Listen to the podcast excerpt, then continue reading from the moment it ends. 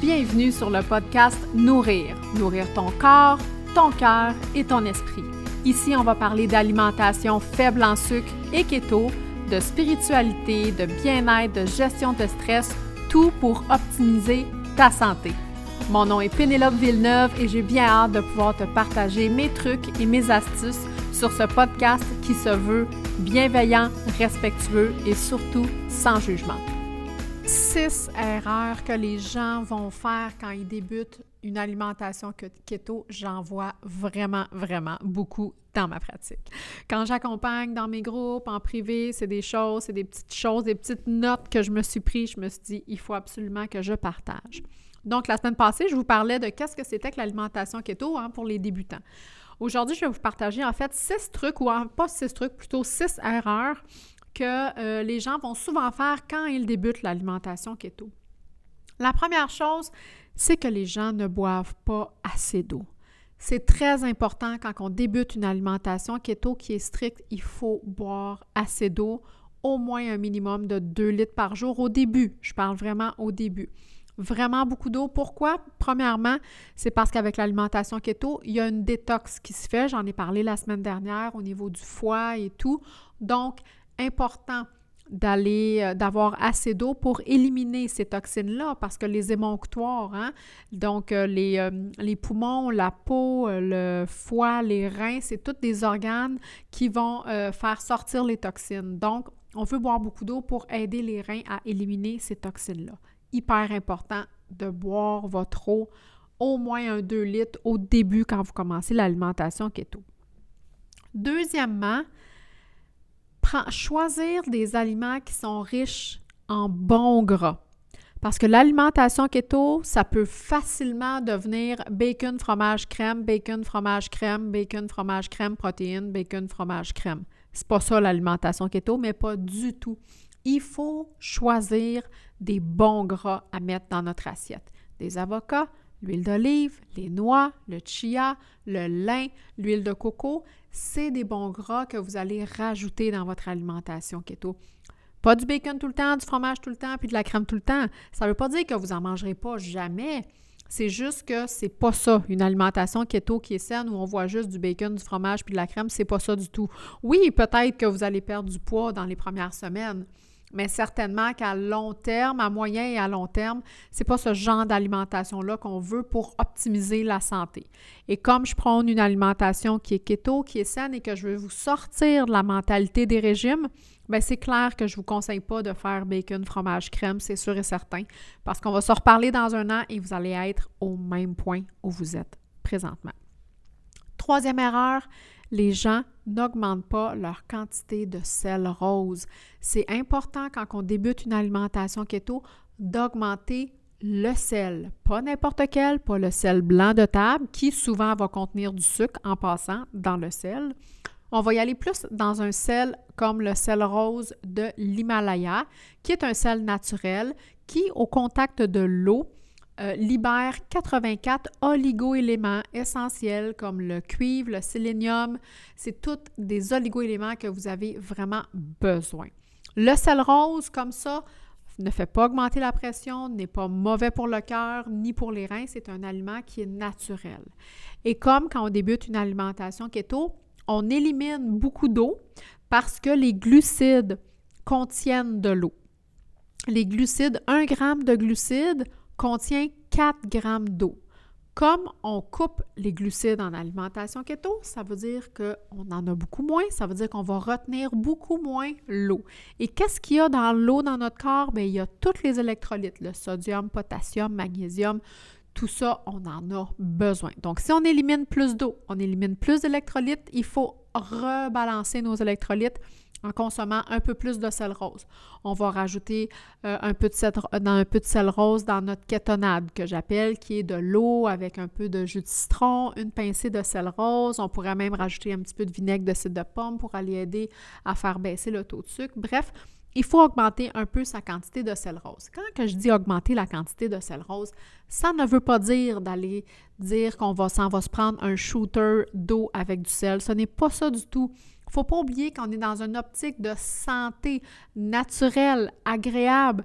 Dans la vie de tous les jours, on ne prend jamais un shooter de sel, on ne commencera pas non plus en alimentation keto. La quantité de sel que vous devez consommer, c'est pas énorme. La quantité de sel, c'est une cuillère à thé, deux cuillères à thé maximum, mais je vous dirais qu'en général, une cuillère à thé au total pour la journée, donc autant dans les aliments que dans l'eau, vous allez être correct. Donc, le sel rose, hyper, hyper euh, important. Euh, faire, attention aussi euh, de ne pas être seul. Parce que quand on débute l'alimentation keto, des fois, on peut être perdu. Hein? Vous avez pris beaucoup d'informations dans des groupes sur euh, YouTube, sur euh, Internet, Facebook, bref, il y a tout plein d'informations. On peut rapidement être mélangé et parfois, si on prend de la médication puis qu'on ne le mentionne pas avec notre médecin ou qu'on n'a pas quelqu'un qui est là, qui est vraiment formé pour nous accompagner dans ce changement d'alimentation-là, bien, il peut, y des, il peut y arriver des petits accrochages. Donc, si vous avez envie de débuter une alimentation keto faible en sucre, fantastique. Important d'être bien accompagné avec quelqu'un qui va vous suivre parce qu'on ne peut pas...